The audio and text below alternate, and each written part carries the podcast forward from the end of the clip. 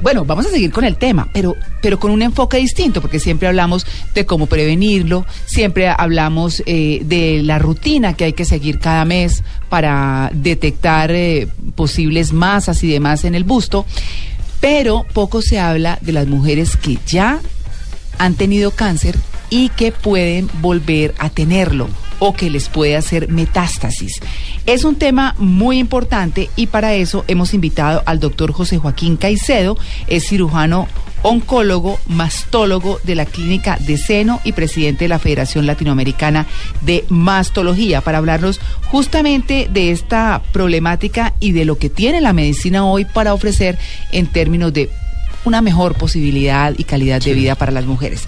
Doctor José Joaquín Caicedo, muy buenos días. Muy buenos días, María Muchas gracias por la invitación y muy buenos días a todos los oyentes. Y me parece un, momento muy adecuado para hablar del tema.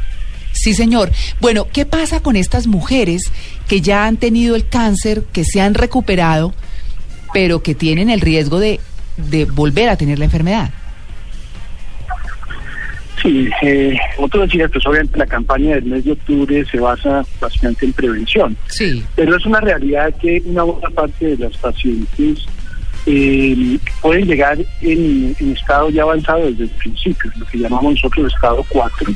Mm. Eh, en nuestras estadísticas, digamos, en la clínica del seno del country, vemos pacientes en estados muy tempranos, es apenas un 5 a 10%. Pero un sitio como el Instituto de Cancerología, que es un centro de remisión, la mayoría de los estados son avanzados. Mm. independiente de eso, digamos, las pacientes pueden progresar en su enfermedad.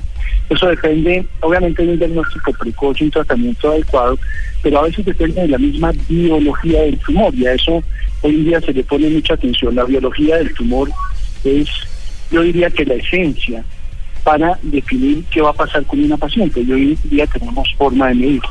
Entonces tenemos dos situaciones, la que nos lleva en el estado ya con enfermedad metastásica, de los sitios donde más puede suceder eso es en el hueso, en el pulmón, en el hígado, más o menos en ese orden. Mm. Y la paciente que simplemente tuvo su cáncer, pero su biología es muy agresiva o tenía muchos ganglios, por ejemplo, comprometidos y puede progresar a ese estado eh, ya metastásico. Mm. Ese es el cáncer metastásico el que usted está hablando, ¿verdad? Exactamente, eso es lo que llamamos el cáncer metastásico o estado 4 de la enfermedad hay momentos de la enfermedad, por ejemplo, hay mujeres que ya han terminado eh, su quimioterapia, que las han operado incluso eh, y que dicen no tener posibilidad de otro cáncer, pero ¿al cuánto tiempo realmente puede verse la posibilidad de uno a pesar de ese, de ese diagnóstico? Porque hay muchos casos de ese estilo. Es decir, después de haberlo sufrido, ¿cuánto tiempo deberían esperar para saber si pueden sufrirlo de nuevo o no? No, no, no, eso no hay términos términos para eso. Uno sabe, por ejemplo, hoy en día clasificamos, como te decía, biológicamente cáncer de mama. Hay unos que se llaman luminal, luminal A y B, que son los de mejor pronóstico. Hay unos que se llaman triple negativo, ya te explico, que, que son bien agresivos. Y hay uno que se llama ER2 positivo. Cada uno de esos grupos tiene un, manejo específico y cada uno de esos grupos puede tener un pronóstico distinto. Uno sabe que los las pacientes con luminal A les va muy bien, pero esas pueden recaer a, largo plazo, a los 10, 15 años, a pesar de que el tumor es, no es tan agresivo. En cambio, las triple negativo son tumores muy agresivos desde el principio y la recaída se ven de forma mucho más temprana. Acá lo importante es que tenemos hoy día cómo medir la biología, independiente de si la paciente ya progresa o si la paciente llega en un estado 4 volvemos a tomar una muestra del tumor y le pedimos unas cuatro cosas muy importantes. Unas que se llaman receptores de hormona, que desde el principio los, hemos hecho también para saber qué manejo hacemos. La, el ER2-NO, que es una oncoproteína, y una molécula que se llama KI67. Y con eso nosotros sabemos cómo podemos tratar el cáncer metastásico. Antes solamente miramos la del primario y con eso seguíamos el tratamiento a pesar de que hiciera metástasis. Pero hoy en día hemos aprendido que debemos tomar una nueva, muestra porque la biología del tumor puede cambiar. Era, era no agresivo y pasa a ser agresivo o cambian unas características que nos permiten eh, cambiar el tratamiento. Pero tal vez la, la noticia más importante es que el cáncer de seno metastásico se ha evolucionado en una forma muy importante. No sé si quieres que hablemos un poquito de eso porque me parece esencial lo de los tratamientos.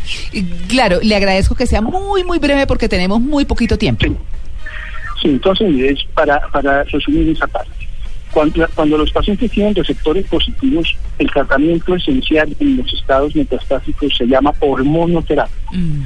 Se dan unas moléculas eh, por vía oral, el semistano, el anastrozol o el letrozol. Hay otras como uno que se llama el fulvestrán.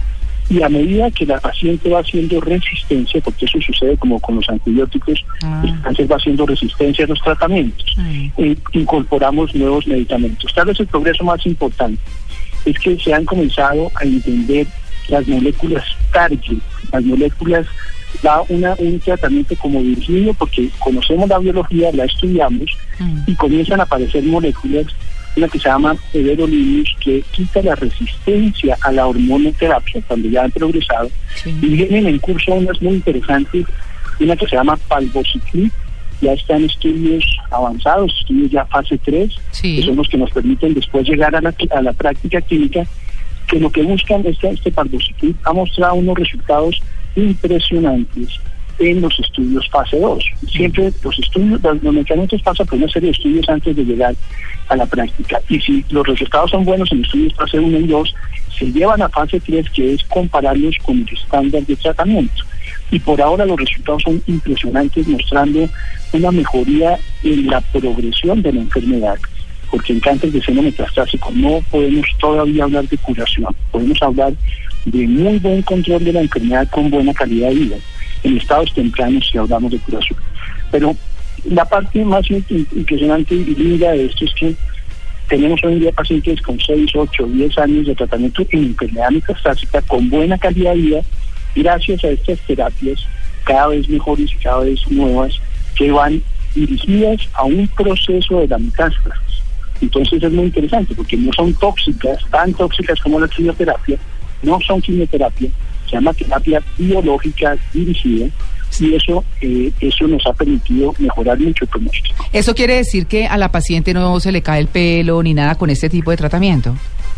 Exactamente. Ay, pero qué bien. En el, en el, en el estado 4, María Clara, lo que prima es la calidad de vida. Claro. Entonces, dejamos la quimioterapia en caso de que las demás terapias no funcionen. Mm. Pero la incorporación a la hormonoterapia que es tan, tan importante, que también es una terapia blanco, porque finalmente los receptores son los que están expresados, que es de muy, no producen el mayor problema, se han incorporado estas drogas nuevas como la que viene y esperamos ya muy pronto, ojalá estén en el mercado el Pargositrid, que nos va a permitir mucho más efectividad y con muy poquitos efectos secundarios. Yo no diría que ninguno, porque pues no hay droga que sea perfecta, pero no, no se pueden comparar con los de la quimioterapia.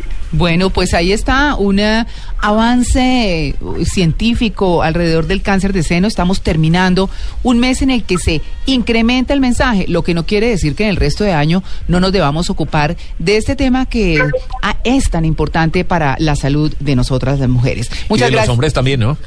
Sí, claro, porque es la familia. No, y porque el cáncer de seno también da en los hombres. En los hombres, en muy poquito porcentaje, pero da, sí, Tito Cada vez crece más. Claro, por supuesto. Así que muchas gracias al doctor José Joaquín Caicedo por su atención con En Blue Jeans de Blue Radio. Muchas gracias.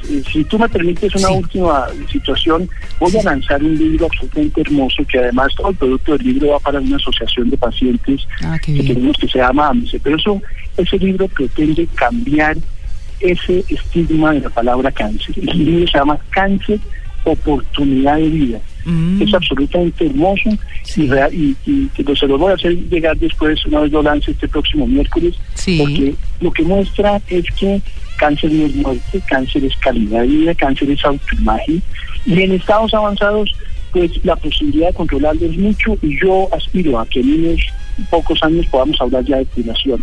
Pero lo importante es que ese estigma de la palabra cáncer se cambie, se le pierda el miedo, se consulte a tiempo, obviamente, porque no se libera el cáncer en estado metastásico, pero aún en ese estado hemos hecho muchos progresos.